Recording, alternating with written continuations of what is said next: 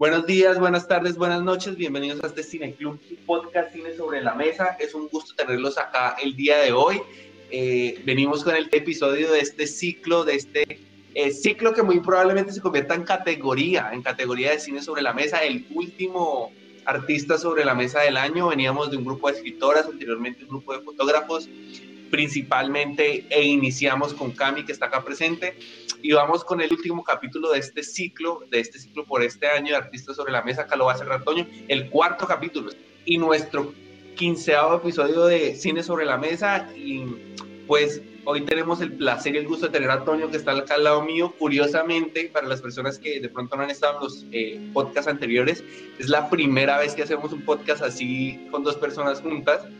Yo vivo en Bogotá, vive acá en Cartagena y pues curiosamente ni los que vivimos en Bogotá lo habíamos hecho, pero mira, hoy arriesgamos.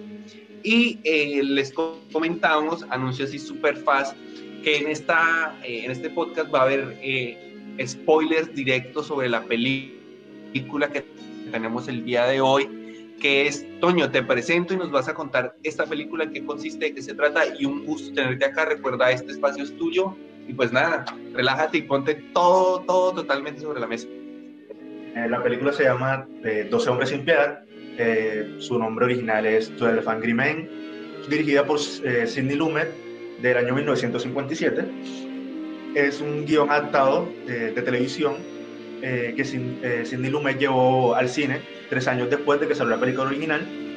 Y pues es conocida normalmente por el nombre que se le dio en España, que es 12 hombres sin piedad.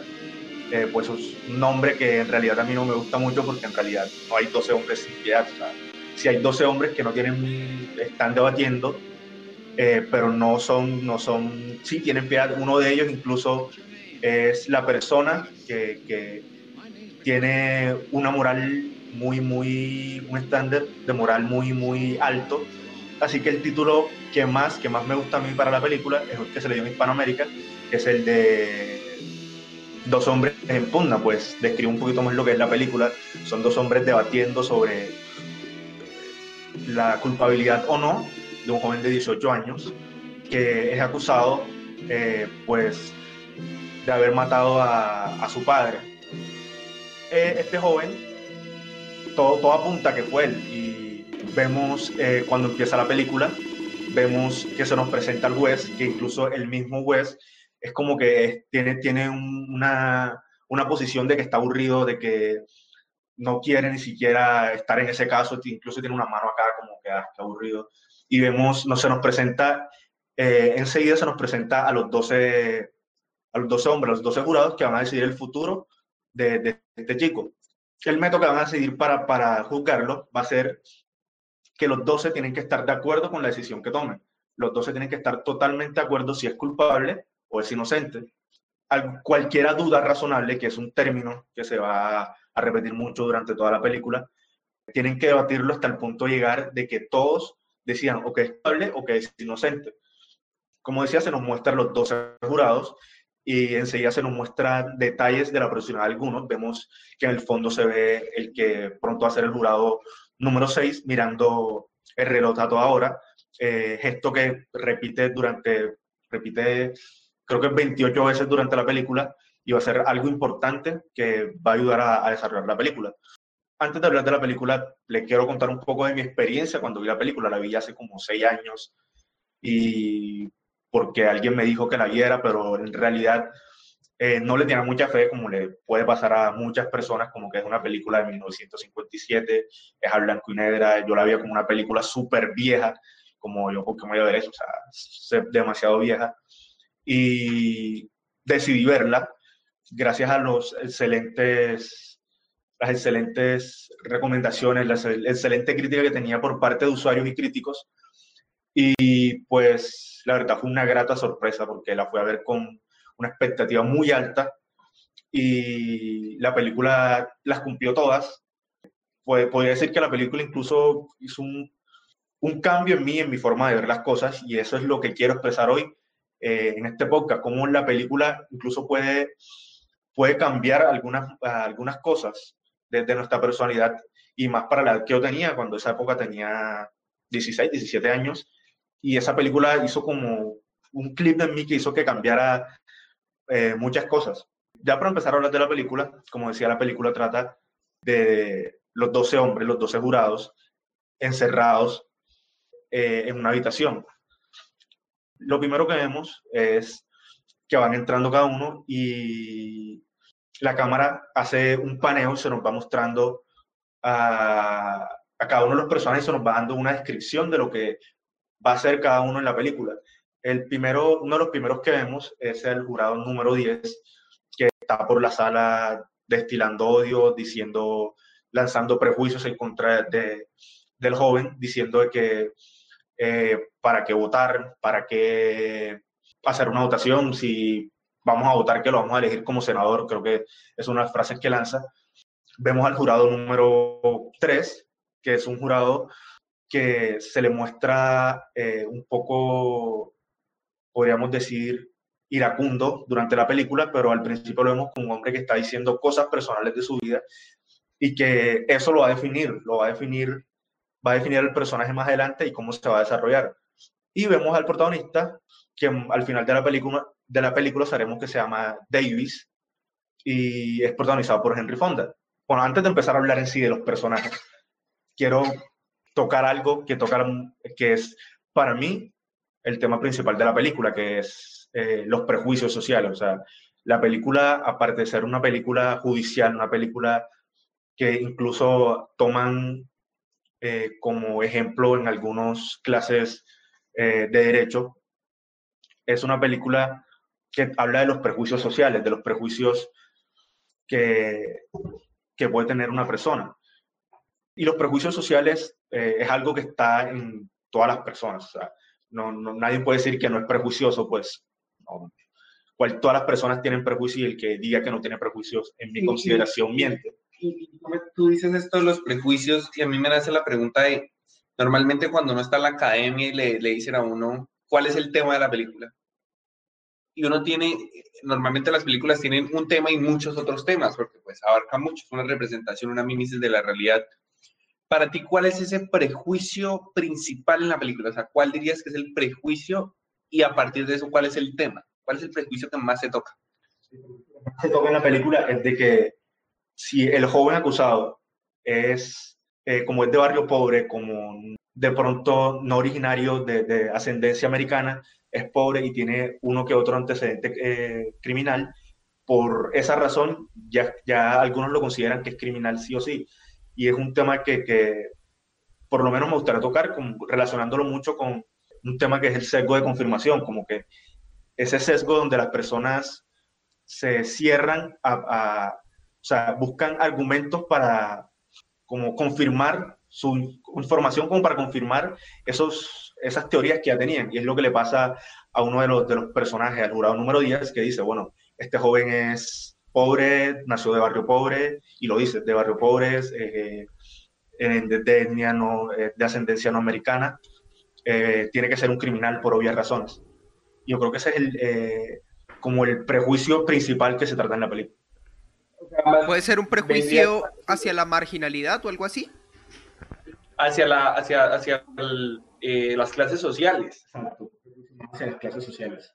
Ok, porque es que hay, hay algo súper interesante, Toño, que es que cuando empieza la película como en como al minuto 10, o sea, de los primeros, el primer juez que habla, creo, dice que él piensa que es culpable porque él lo siente. O sea, imagínese usted enviar a la silla eléctrica a alguien porque usted siente que esa persona es culpable, porque no tenía ni siquiera argumentos. No, ese, es precisamente el que está hablando, el jurado número 10. Dice que es culpable porque es pobre. E incluso hay una escena de la película donde expresa eso, que solo por nacer en ese barrio ya nació mentiroso, ya él es, él es culpable por haber nacido, solo por haber nacido en el barrio, él ya es, ya es culpable de, de haber asesinado al padre. Y además de eso se le agrega que el padre maltrataba al joven y bueno, todo indicaba, incluso eh, yo viendo la película, la primera vez que la vi, poniéndome en lugar de ser un jurado, no les voy a mentir, yo hubiese pensado que también es, era culpable, o sea, todo indicaba que lo era. Y ¿cómo, cómo podíamos decir que no si las pruebas indicaban eh, había tenido antecedentes criminales, tenía una navaja, eh, lo había visto la vecina, lo había escuchado el, de la persona abajo, pero de pronto acá, yo desde, como espectador, yo decía, bueno, si es criminal, la primera vez que la película es culpable, ¿cómo vamos a decir que no? Si todo indica que es él. Y también estábamos cegados a, que, a esos prejuicios sin darnos cuenta. Incluso algo muy interesante que hace la película es que nos mantiene siempre como el tercer jurado, en algún momento somos parte activa de la película. Cuando se nos presentan argumentos, vamos escuchando a cada uno de ellos y vamos pensando como que, todo indica que sí, obvio, él fue quien cometió el crimen, o sea, y estamos también siendo prejuiciosos, eh, al igual que, que algunos de los jurados. Yo creo que lo que cambia de pronto ese tema es que nosotros no estamos decidiendo sobre la vida del joven, estamos más haciendo la, la de, espectadores eh, y no tenemos esa presión. Y, creo que aunque la película eh, nos muestra a los jurados como personas incluso como estereotipos, eso ayuda a, nosotros ayuda a hacer un despejo para nosotros, para decir, eh, tú también has tenido prejuicios sociales, tú también eh, lo has hecho alguna vez en, la vida. Y, es que realmente nosotros juzgamos, por eso no somos unos seres supremamente paradigmáticos, incluso para hacer cine somos paradigmáticos porque se cumple un paradigma.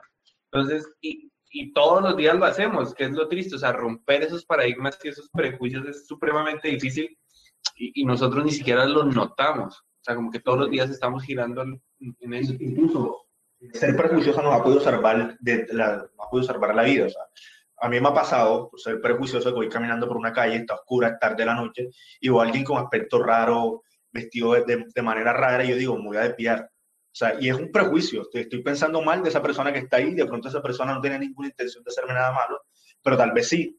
Y ese prejuicio me terminó ayudando a que si me iba a pasar algo malo, no pasara pero igual los prejuicios no tienen, como dice en la película en un momento, no tienen que nublar nuestra perspectiva de lo que, de lo que es la realidad. De hecho, incluso, yo dejo incluso compartir otro prejuicio que puede, que está incluso permanente, incluso en la sociedad colombiana, de, incluso estar ligado incluso no a, a, como, a como lucen las personas, si por ejemplo algo tan simple como un nombre, los nombres de las personas. Yo recuerdo haber visto en un video en el que digamos, criticaban, bueno, un poco jocoso, pero criticaban de alguna manera los nombres que a veces, que algunas, que algunas personas le asignan a sus hijos, no con mala intención, pero que realmente de alguna manera esos nombres acaban volviéndose un prejuicio o, un, o generando cierto estereotipo precisamente al prejuicio que mencionas en torno a la marginalidad. Incluso, entre otras anécdotas que mencionan en, este video, mencionaban que en, que en una ocasión estaban en una, el narrador del video, estaban en una velación, en un velorio, eh, y, en y en una de las, y en la funeraria, en una de las salas cercanas, anunciaban la velación de un, de un hombre que se llamaba, ponle que, que llamaba Jason Steven, así, se llamaba Jason Steven, y literalmente frente a ese letrero, eh, me perdonan que voy a usar un lenguaje un poco soez, pero eh, forma parte de la anécdota. Y entró frente a ese letrero anunciando la velación de este sujeto llamado Jason Steven, literalmente habían dos personas cuchicheando entre sí y diciendo, literalmente con estas palabras, vea, con ese nombre fijo era un fletero que un tombo dio de baja. Y, somos, y somos recurrentes en eso. O sea, porque yo siento que hay, algo que es importante acá, Toño, que es el prejuicio, pero el prejuicio sin que nuble la realidad. Y una cosa es el prejuicio de mandar a alguien eh, por el simple hecho, porque, o sea, aunque todas las pruebas indiquen que están en contra, es este primer personaje, hablando directamente de este primer personaje, que no sabe por qué, por qué lo está haciendo. O sea, en cambio hay ciertas razones en cierto tipo de prejuicios que se están construidas. O sea, yo siento que acá todos o la gran mayoría eh, hubiésemos ido por otra calle, porque hay prejuicios que llevan a una realidad que lastimosamente son prejuicios y, y siento que hay otro tipo de prejuicios que es más los que quieren tratar esta película que no general, o sea, que generalizan sociedades y culturas. Otro ejemplo de lo que hablaba Camilo de ese prejuicio es el que a veces se utiliza mucho, por lo menos acá en la costa en los memes, de, de, no meterse con una Daniela, con una Natalia, porque no, van a ser callos seguro. Es un prejuicio que es gracioso, pero muchas personas se lo toman a pecho y no lo hacen. Entonces consideran que porque tengo una novia con ese nombre, eh, ya la persona lo está engañando y es un prejuicio incluso hasta tonto. Una estupidez, es tonto. Y muchas personas lo creen, no, no, es una Natalia porque ella tú ves como que marica, no, o sea, la, la, la, cara que haría una persona al escuchar ese prejuicio sería la que tiene Henry Fonda ahí en la, la pantalla. Entonces, Toño. Pero siguiendo con el tema de la película, eh, se nos presenta a, a, los personajes. El principal, el protagonista, eh, Henry Fonda. El discurso de la película se nos dice que es un arquitecto, es, un, eh, es una persona que se nos muestra como un arquetipo perfecto, como esa persona de buenos ideales, como tiene empatía, valores, una persona con, con muchos atributos eh, positivos.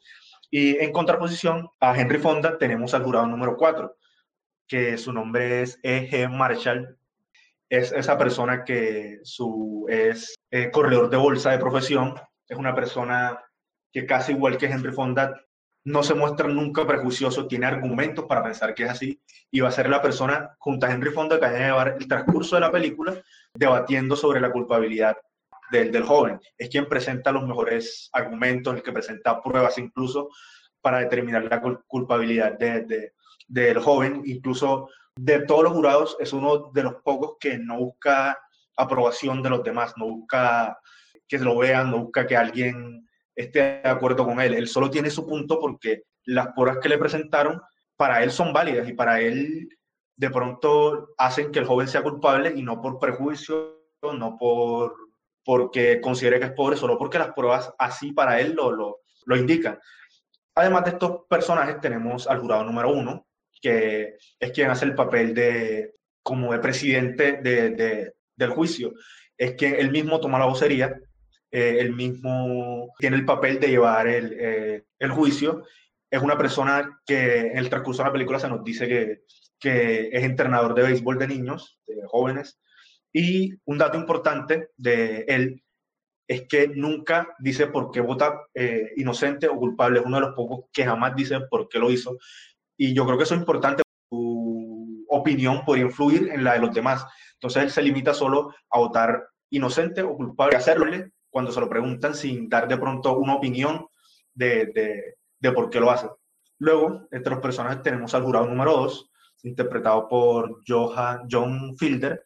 Él es banquero de profesión y se muestra como un tipo de persona débil. E incluso en la voz nos indica que es una persona débil. Cuando le preguntan por qué votó culpable, ni siquiera puede decir por qué votó culpable. O sea, como que votó porque sí. Incluso cuando las personas, los jurados están alzando la mano, es uno de los últimos que levanta esperando ¿Qué votaron los otros para él levantar? Creo que fue el penúltimo en levantar la mano y solo está, se deja arrastrar por lo que dicen los demás y me parece también que es algo que toca la película muy bien, como a veces nos dejamos influenciar por lo que está pensando la mayoría sin, sin tener de pronto en cuenta nuestro punto crítico, eh, nuestro punto de vista, o sea, es como que bueno, todos votaron así, votemos. Y algo que hace que, que en la película hacen que haga que esto funcione, que se olvidó mencionar al principio, es que se nos dice que al principio de la película, al estar los 12 hombres en la habitación, eh, hace calor, hace, el abanico está dañado y se menciona que va a ser el día más caluroso del año.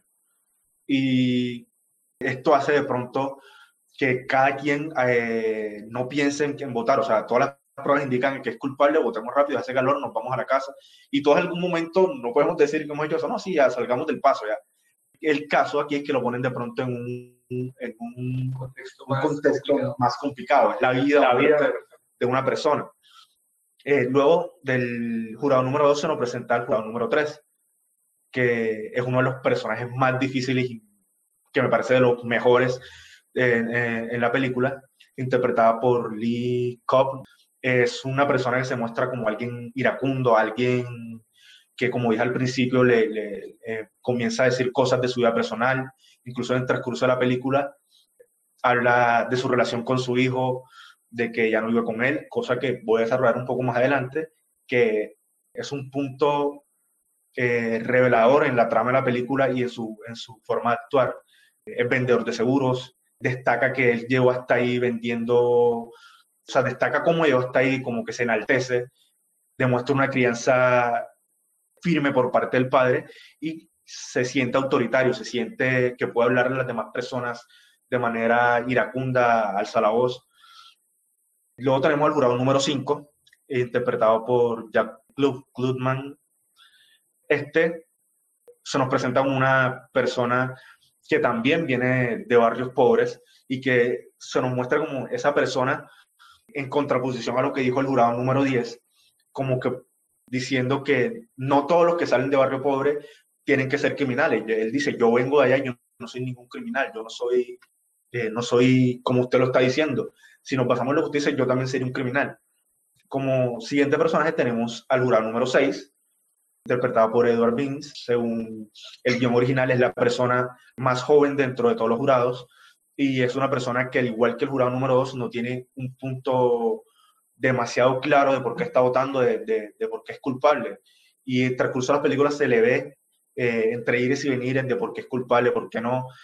Y es como que esa persona que es respetuoso, incluso hace respetar en algún momento a otro de los personajes que es un adulto mayor.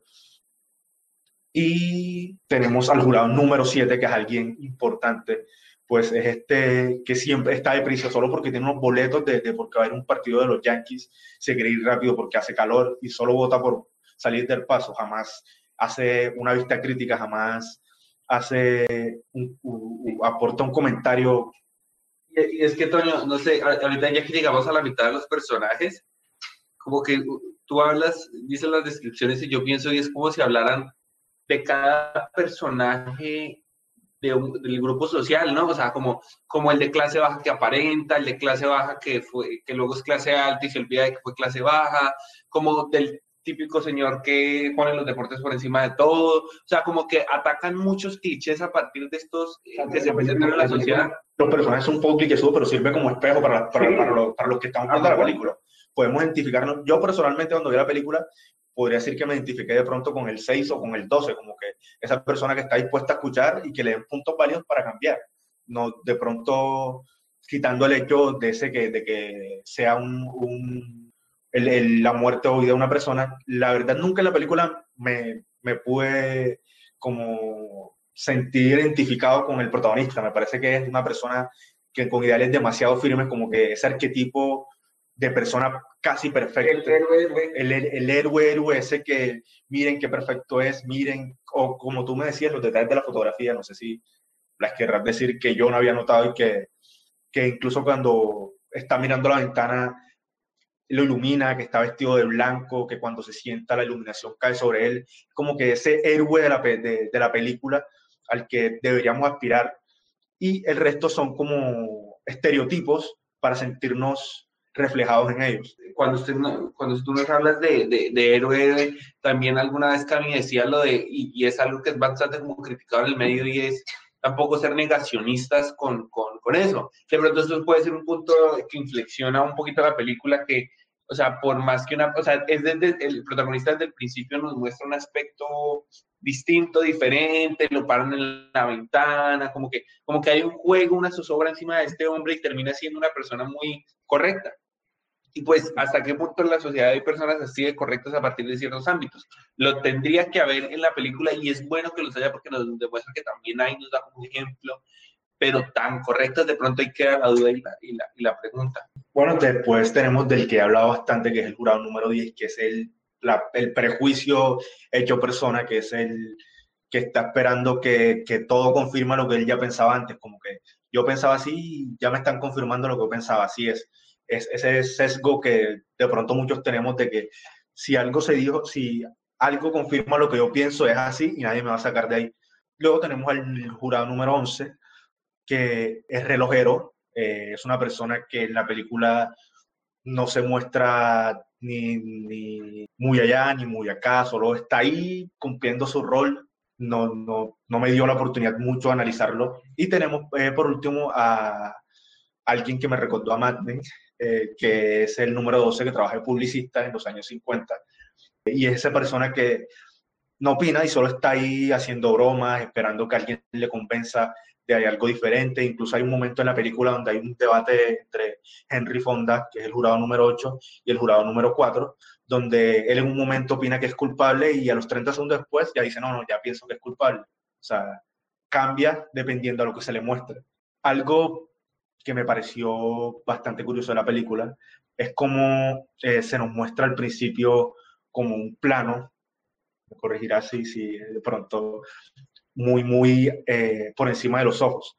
Y mientras, y mientras que avanza la película, se nos muestra a la mitad y cuando ya la película al final se nos muestra planos más cerrados que van haciendo que, que, que, los, participantes sientan un poco hasta más, más tensos, más, más encerrados, como que para que sintamos esa, esa presión, ese, esa incomodidad, esa claustrofobia que quería de pronto el director mostrar de por qué ellos querían salir. Y a eso le, le, añadimos de pronto el, el, calor de que todos empiezan con chaqueta y se la van quitando. Demuestra como que ese calor, como que esa claustrofobia de querer salir, de por qué votaron así, de por qué votaban por salir del paso. Luego de esto, tenemos ya lo que es el argumento de la película. Vemos que Henry Fonda eh, hace la votación cuando la película empieza, hacen la votación, todos votan, el último en levantar la mano es el jurado número 9, que es un anciano de edad, muy educado, que se le muestra muy educado y que pronto voy a, voy a profundizar un poco más de él, interpretado por Joseph Sweeney. Vemos que todos levantan la mano y el último en levantar la mano es el jurado número 9. Y el único que vota inocente es Henry Fonda. A lo que le preguntan por qué vota de esa manera, él responde que no sabe, o sea, o sea solo eh, no sabe si es inocente o si es culpable. Y, y, al momento de yo ver la película por primera vez, me impactó porque dije, o sea, él está votando inocente y ni siquiera sabe si la persona es inocente o no. Solo tiene una duda razonable, solo se está poniendo a los otros 11 personas encima, eh, se lo está poniendo en contra solo por el hecho de él no saber, de no estar seguro y me pareció algo, sea, demasiado que me impactó. Yo quedé como que, marica, o sea, este man es un ejemplo, o sea, yo quisiera ser como él, o sea, que cuando opine algo, sin importar de, de, de que voy a echar la gente en contra, eh, defender mi punto hasta el final. Eso hace parte del debate, ¿no? El, el intentar convencer a la, a la otra persona de si tiene o no la razón a partir de ciertos argumentos cuando hay personas imposibles de convencer. Eh, cuando hay fanatismos, cuando hay diversas situaciones del contexto, entonces como que entrar de golpe ante todas estas personas es, es, fuerte, ¿no? Es, y más un personaje que no parece que lo vaya a hacer, porque él es tranquilito, calladito. nervioso, se puede ver incluso. además de lo que decía ahorita Toño de la fotografía, siempre nos lo muestran al principio desde atrás, como pequeños, estos, estos pequeños picados, todo este juego de iluminación, que lo muestran tan puro y tan limpio y a la vez tan, tan pequeño dentro de los demás. Entonces, pues como que hay un juego el técnico eh, también muy importante, no es solo porque es una locación y ya, sino que dentro de esa locación se manejan planos muy bien manejados y iluminación buenísima, buenísima y, como que todo está muy bien trabajado dentro de este ambiente para llevarnos a nosotros a ese clímax de discusión. Luego de que, de que este personaje dice que no sabe por qué es culpable o inocente, eh, intenta tratar de convencer a los demás de que él dice, ok, yo no sé si es inocente, si es culpable, pero se trata la vida de alguien. Deberíamos por lo menos discutirlo, eh, a ver si lo es o no, y no tomar la decisión basándonos en, eh, las ideas preconcebidas que tenemos. A lo que todos pelean, no, hace calor, nos tenemos que ir, es obvio que es culpable. Y, él propone algo, eh, dice, votemos. Si alguien piensa con lo que yo dije, con que es culpable, yo me someteré a, este, a esto y votaré culpable y nos diremos. Y es donde aparece eh, el personaje, el jurado número 9, eh, dándole ese voto de confianza y diciendo que él vota por, porque es inocente solo por el valor que demostró Henry Fonda, sin importarle echarse al resto encima para, para defender la posible inocencia del joven incluso Henry Fonda, eh, en lo que va de la película, va a intentar ni siquiera convencerlo, sino de, buscar como argumentar del por qué no lo es, debatiendo con los puntos que propone el jurado número 4. Cuando vemos a, Henry Fonda, cuando Henry Fonda le pregunta por qué vota, uno de los argumentos que da es el argumento de que alguien, como lo, lo dije al principio, alguien que vivía abajo, escuchó que el cuerpo caía y que inmediatamente se levantó, fue a la puerta, vio que el joven corrió y que era él, y eso era una de las pruebas principales. Henry Fonda eh, le dice que, que sí está bien, que puede que sea cierto, pero que propone que por favor lo debatan o que hablen de eso. De, después de ciertas conversaciones, el jurado número 9, que me parece a mí uno de los más interesantes de la película, ese que demuestra como eh, esa experiencia, esa experiencia, esa educación, esa, esa observación que le, que le han dado los años de experiencia, eh, hace una observación eh, acerca del anciano. Es el poder del diálogo bien manejado. Normalmente una de las cosas que más suelen fallar en, en, las, en las películas es cómo se hace un mal manejo del diálogo y cómo el manejo del diálogo se vuelve cliché, pero es que acá hay algo interesante. Hay un manejo del diálogo que lleva una reflexión dentro de lo cliché. O sea, como que unos personajes cliché bien estructurados, o sea, porque eso también es un logro muy grande, volver eh, personajes paradigmáticos, atractivos. Y, y Cami, ¿tú qué opinas de, de, que a pesar de que se maneje ese, ese, ese contexto, esos personajes que actúan maravilloso, y ese diálogo se logre un buen objetivo y eh, Toño también me responde eso, responde primero Toño. ¿Qué, ¿Qué, opinas? O sea, ¿cómo piensas que se logra ese juego de guion tan interesante? O sea, ¿qué tienen estos personajes y qué tiene este guion para lograr eso que pues muy pocas películas logran? Eh, como me decías que convertir eh, los personajes cliché y paradigmáticos con buenos diálogos, o sea, volverlos interesantes, volverlos atractivos, que a nosotros nos gusten y nos atrapen.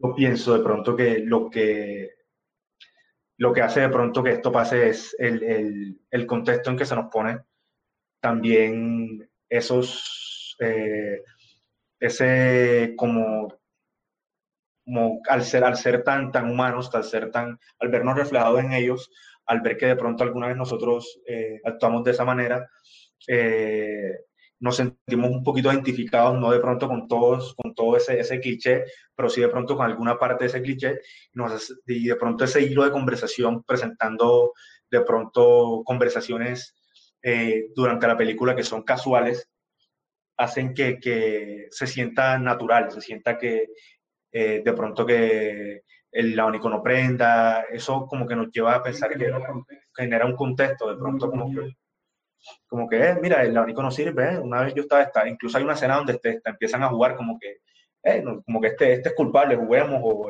alguien propone mejor ver la película, eh, fue que como el personaje nuevo a través de su experiencia hace que hace dudar al resto de, de, de participantes de, de, es como que esa primera vez donde todos dudan de la inocencia o culpabilidad del joven, solo por el discurso que dio, como ese discurso y cómo de pronto el traveling que hace la cámara, el acercamiento que hace a la cámara del jurado número 9 nos dice que él, además de estar hablando de algo que vio, de algo que sintió en esa persona, también lo siente como algo que le pasa a él, no es como que está hablando por hablar, o sea, si ese discurso lo da de pronto el mismo Henry Fonda, eh, no funciona porque no se pueden sentir identificados con, con lo que pasó. El, yo creo que lo importante de la escena está en cómo, en cómo lo muestran, cómo nos están diciendo.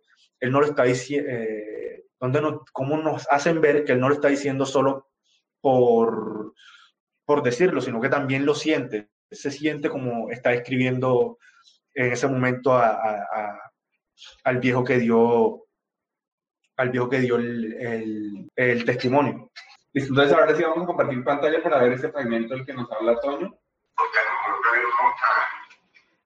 Simply Jack was split on the shoulder. How did you oh, notice that? I didn't he was a very old man in a torn jacket. He walked very slowly with his stand. He was dragging his left leg and trying to hide it because he was ashamed.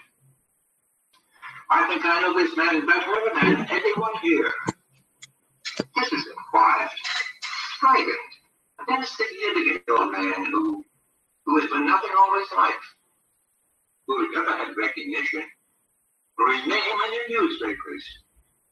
Nobody knows him. Nobody quotes him.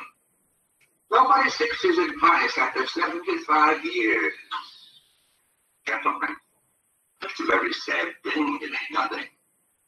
Man like this needs to be quoted, to be listened to, to be quoted just once. Very important one. be so hard for him to recede into the background? Well, wait a minute, wait a minute. Tell us he lied just so he could be important once? No, he wouldn't really lie. But perhaps he made himself believe he heard those words and recognized the boy's face. That's the most fantastic story I've ever heard. How can you make up a thing like that? What do you know about it? Yo creo que la razón principal por la que este discurso funciona tan bien es por, por el movimiento que hace la cámara, como, como lo hacen ver de que él no está hablando solo por hablar, sino que también lo siente. Como él está entendiendo que eso es algo que a él también le pasa. No es como que, por eso digo que si ese discurso lo da cualquier otra persona en la película, no funciona.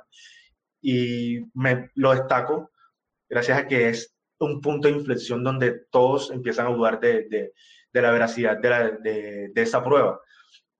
Y es donde Henry Fonda, después de muchas discusiones, que no puedo entrar a detalle porque se extendería mucho, eh, llega a la conclusión de que era muy improbable que un anciano de 75 años llegara de la, eh, viendo los planos, creo que ahí tengo la foto, viendo los planos, eh, llegara de, la, de donde se ubicaba la puerta, que era a muchos metros una persona que eh, caminaba mal, que era anciana, era casi improbable que llegara tan poco tiempo para ver cuando, cuando de- desde que escuchó cuando cayó el cuerpo hasta donde vio al joven correr, era muy improbable. Y es donde hacen una de las, escenas que para mí de las tantas que tiene la película mejor lograda, que es donde Henry Fonda empieza a caminar a través del cuarto arrastrando el pie y eh, muchos de los que están ahí presentes llegan a la conclusión de que es cierto, no, no, pudo, no pudo haber llegado tan rápido y de pronto no se muestra en ese momento, pero muchos en ese momento ya estaban dudando de que ese es de la veracidad de, ese- de esa prueba. Al, al Henry Fonda terminar de dar este argumento y al ver que, la, que en realidad era algo que, que no tenía sentido y que era una prueba muy, muy, ¿cómo se puede decir? Muy débil como para mandar a alguien a la muerte, a la silla eléctrica. El jurado número 4 se muestra iracundo. Se muestra iracundo diciendo, contradiciendo que todos están dejándose convencer de lo que dice Henry Fonda y que en realidad solo está haciendo un juego psicológico para engañarlos a todos, que no se dejen engañar, que no se dejen meter en el juego de lo que está diciendo Henry Fonda. Y esto lo hacen con un excelente plano donde todas las miradas se dirigen hacia él, donde él, tam- en donde él puede sentirse también juzgado por el resto de personajes. Y luego esto, eh, Henry Fonda argumenta que eh, si viene un segundo, viene el segundo punto, el segunda prueba, que vendría siendo la prueba de la vecina que vio todo, que es una prueba que es muy importante, que es la prueba principal que tiene el jurado número 4.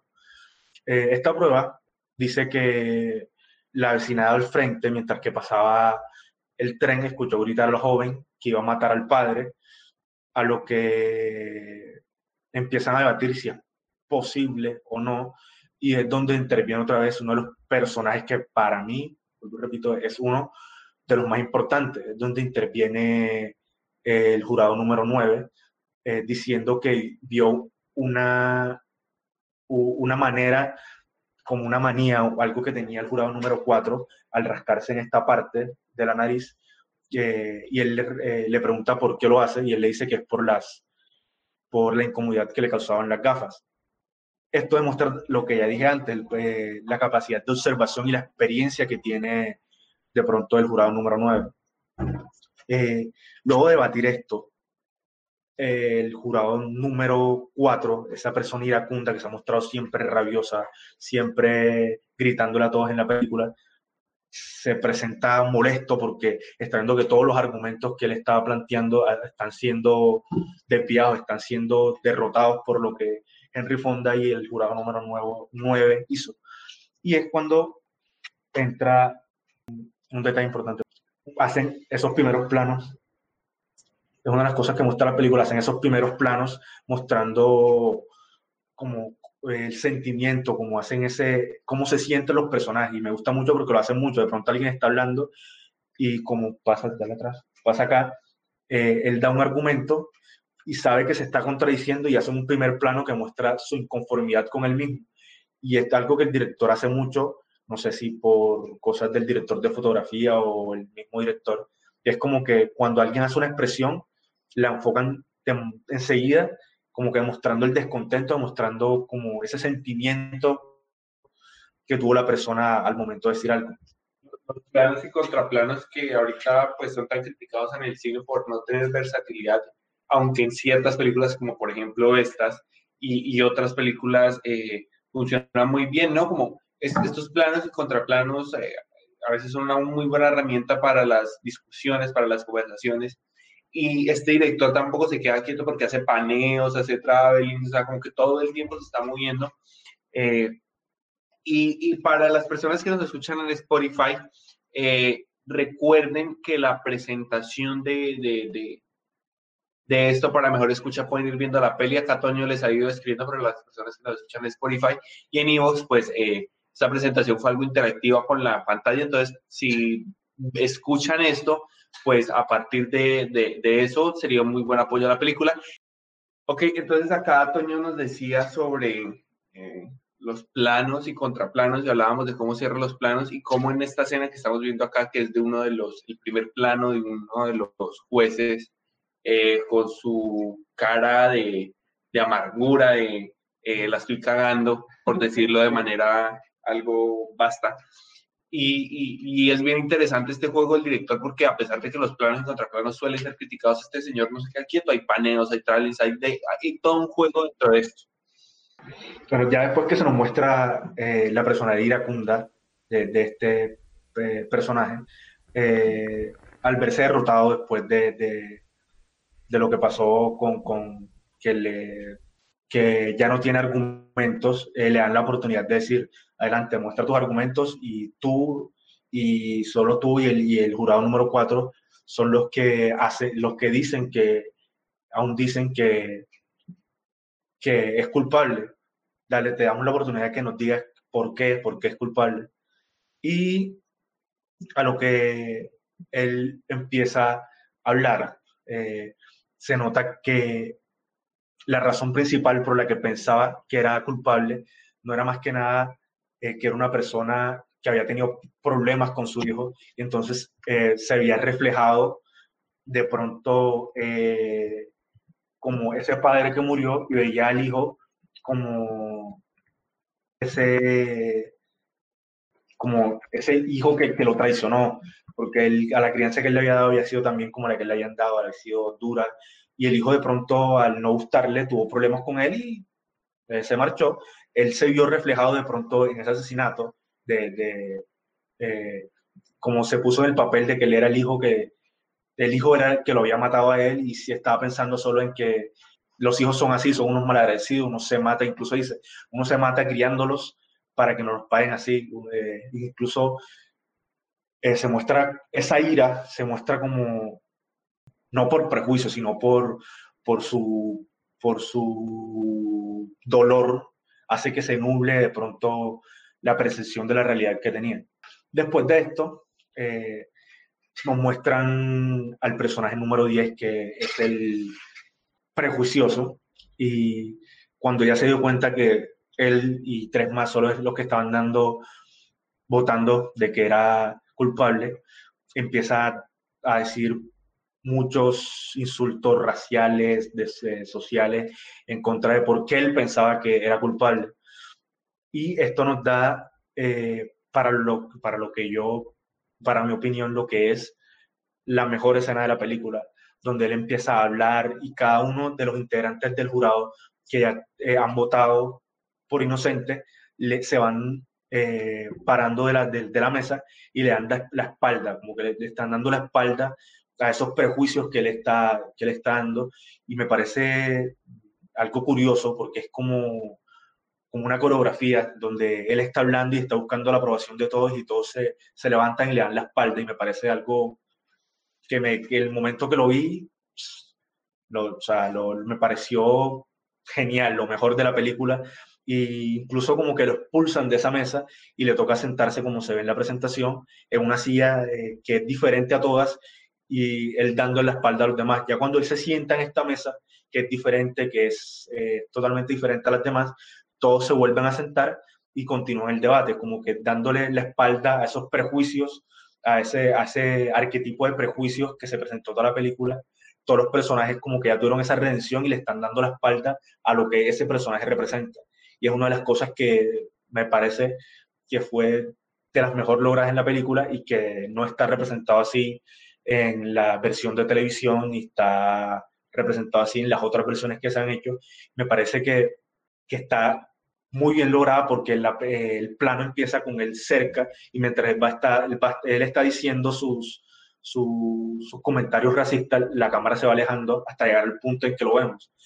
Y luego, cuando ya se sienta y está apartado y todo el mundo le da la espalda, otra vez empieza a hablar Henry Fonda como que, ya dije, es el arquetipo de esa persona perfecta y da lo que para mí también es la mejor frase que se da en la película, que fue la que más me quedó grabada y siento que en el momento que la vi cambió mi forma de ver muchas cosas.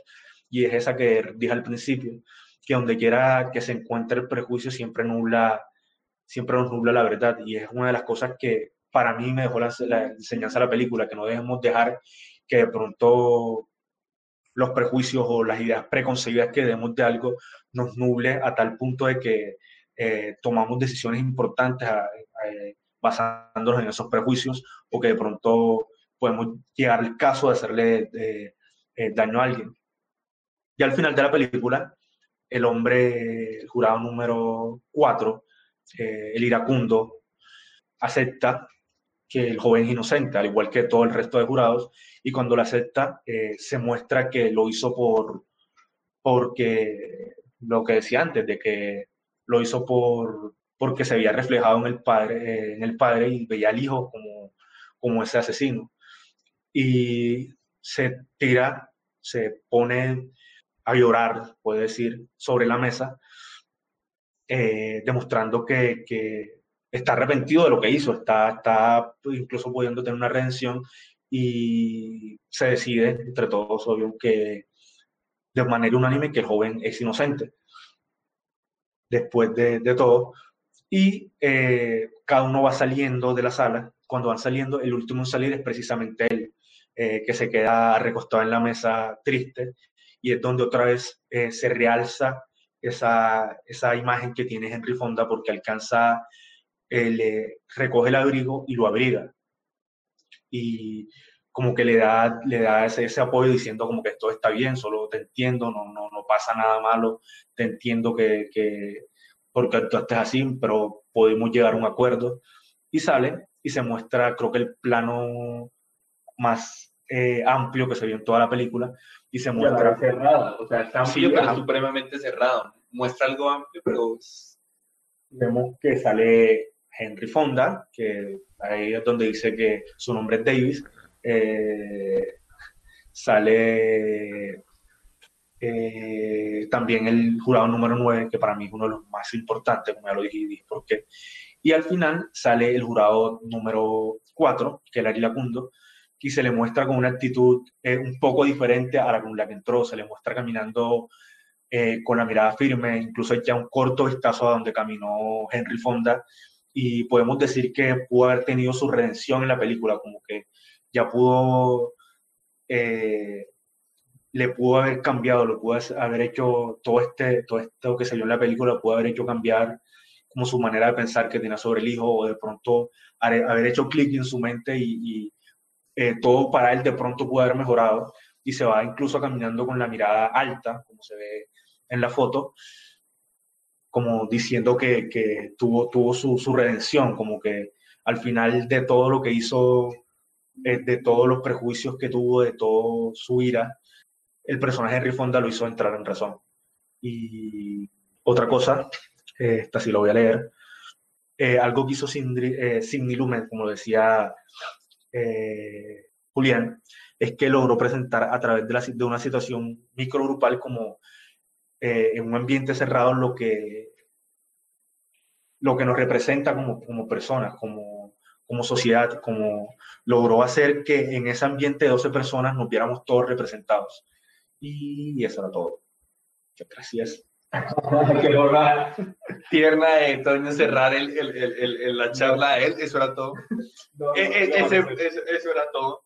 Sí, y yo creo que este plano que vemos acá es representa toda la maravillosa fotografía de, de la película. Es un plano hermosísimo, o sea, qué buen plano, qué buena secuencia para terminar una película como este de acá. Porque no nos abren toda la esperanza, pero sí nos dejan ver el final, ver una redención desde el hueco, ¿no? Desde adentro. Entonces, eh, yo creo que Cami, algún comentario de reflexión y Toño nos va a contar una pequeña reflexión final sobre lo que sintió con esta película y, una invitación a, dejar tal vez sus prejuicios de lado, una corta invitación. Cami, ¿qué tienes para decirnos? No me extiendo mucho. Así que, en definitiva, esta es una película que nos enseña, digamos que en el sentido más obvio, nos enseña que una, sola, que una, una sola idea puede desembocar en una estupenda obra. Y que precisamente yo personalmente considero que esta se encuentra, esta es una película, en una palabra, brillante. Es una película brillante porque tiene una locación, unos actores, buenos diálogos y una cinematografía muy sutil pero muy inteligente, muy, ingeniosa, que literalmente es una, yo creo que es prácticamente es pura narrativa visual, a pesar de que hay mucho diálogo, hay mucho, mucho diálogo, también logra tener, la película logra una, una narrativa visual y que realmente demuestra también que para realmente realizar una historia profunda, envolvente, tampoco se necesita las mil locaciones, los paisajes esplendorosos, las, los, efectos especiales o los grandes decorados y, las mayores y las vainas más costosas, todo lo que el dinero pueda comprar, sino que realmente con estos conceptos, con estas ideas, yo creo que se puede desembocar una idea brillante y muy reflexiva, que nos puede dar incluso a generar una introspección, una reflexión de nosotros como humanos, como especie, a dudar de los prejuicios, a dudar incluso también de los halagos. Como decía Ricardo Darín, que de pronto también hay que desconfiar un poquito de los halagos, porque de pronto todo el mundo te dice que eres un fenómeno, te palmea la espalda y te conviertes en un cretino. ¿Cómo es esa, es esa, es lucha contra el ego, diría yo? Y yo creo definitivamente, con esto me despido, de que esa lucha aunque al final se quede en una sola suposición, porque al final de hecho nunca sabemos a ciencia cierta si el acusado era culpable o no, pero que esa, esas, esas suposiciones y esas conjeturas y ese análisis personal que nos hacemos a nosotros mismos nos pueden ayudar incluso a evolucionar y a dejar de lado estos conceptos como tan dañinos.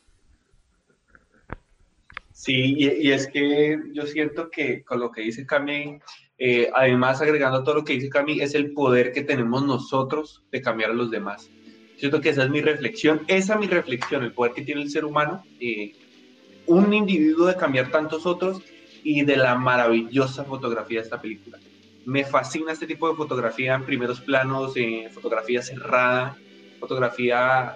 yo siento que lo que dice Cami es importantísimo porque este, fijemos esta película en un plano y no vamos a poder ver las buenas actuaciones de los actores y siento que ahí el director de fotografía y el director la volaron por completo. Una gran película, una grandísima fotografía, me encanta la fotografía de esta película y nada, nos demuestra el poder, el poder de la palabra, el poder del debate y el poder que tenemos, que tiene un individuo sobre los demás, tanto para bien como para mal. Toño, te dejo a ti para que cerremos el episodio, cuéntanos eh, una pequeña reflexión y nos vamos despidiendo. Eh, la reflexión que puedo hacer sobre la película, para no extenderme mucho sobre lo que dice, más de lo que dije, es que tengamos en cuenta lo que dice eh, Henry Fonda en la, en la película, que no dejemos que los prejuicios nublen nuestra perspectiva de la realidad, que no nublen la verdad, que no, no nos dejemos de pronto que la ira o que eh, cosas eh, alteren lo que pensamos de, algo y también eh, pues que los que no lo han visto, les invito a que se la vean, créanme que es una película que vale la pena, no, no, no sean prejuiciosos y no piensen que porque es blanco y negro eh, no va a tener buena fotografía, no, no, no va a ser buena película o porque es solo diálogo una, película mala. O sea, eso incluso es algo que van a cambiar después que vean la película. Eh, y nada, solo que no dejen que los prejuicios nublen eh, su verdad. Listo. Eh, y ya para cerrar, entonces acá llegó Chris un poquito tarde y nos quiere dar comentarios y dejar de leerlo a las personas que nos escuchan. Y dice, no se necesita mucho presupuesto ni mucha maquinaria, un buen guion y buenos actores para hacer una película, una gran película. Entonces ya saben, eh, como decía Fincher, como decían muchos directores, cojan una cámara, busquen amigos y pónganse a grabar porque el cine se hace. Entonces, eh, esto fue todo en Cine sobre la Mesa. Fue un gusto tenerlos en este último ciclo. Este es nuestro último eh, ciclo y podcast del año. Vamos a tener una pequeña actividad para realizar el último podcast que vendrá pronto.